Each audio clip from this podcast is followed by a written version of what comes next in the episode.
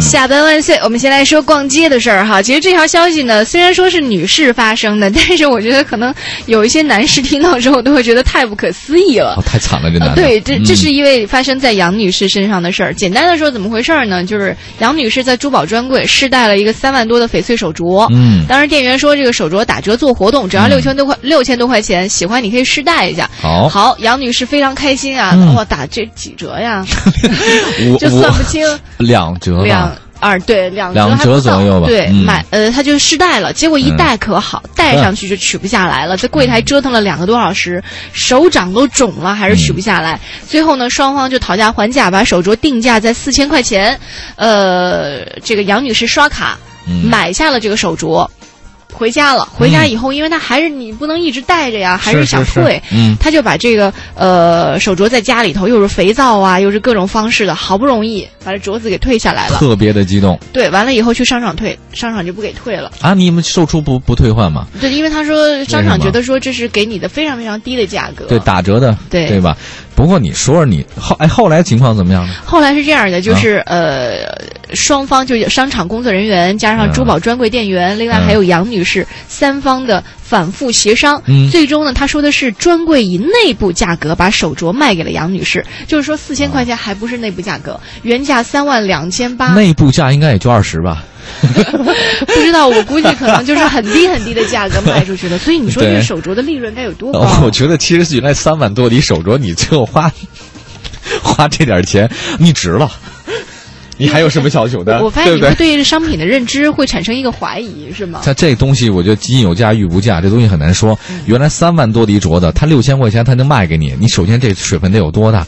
你最后是四千买的，四千块钱它就打还能便宜还它就一折嘛。然后你再再内部价的话，我估计最后也就也就就撑撑去了两千块钱。我看那张图片了啊就那种水色，说老实话，连 A 货都没戏，这也就是 C 吧。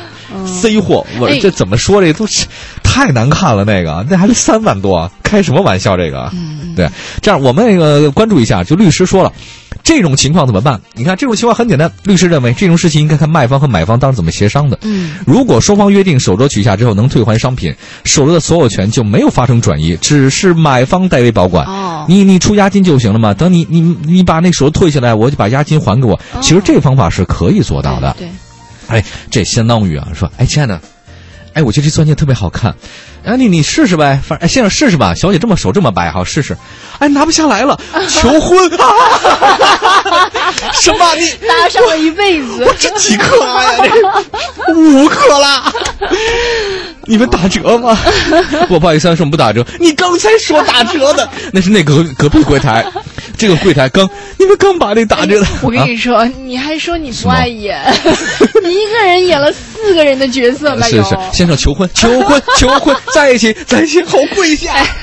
我跟你讲，哎真很这种事，我跟你讲特别讨厌啊。所以其实现在律师有建议说啊，如果您去买东西，尤其是买手镯这样贵重物品的时候啊，千万千万记得要谨慎，而且提前和卖方做好约定。比如说啊，我我看中手镯了啊或者戒指了，我试之前先跟他说好，哎，姑娘，我这万一录不下来的话，咱们还得事先说好。哦对，你得事先讲好了，对吧？然后这个这个男的也跟女的讲好了，说你戴上去我也不会，我不会娶你的。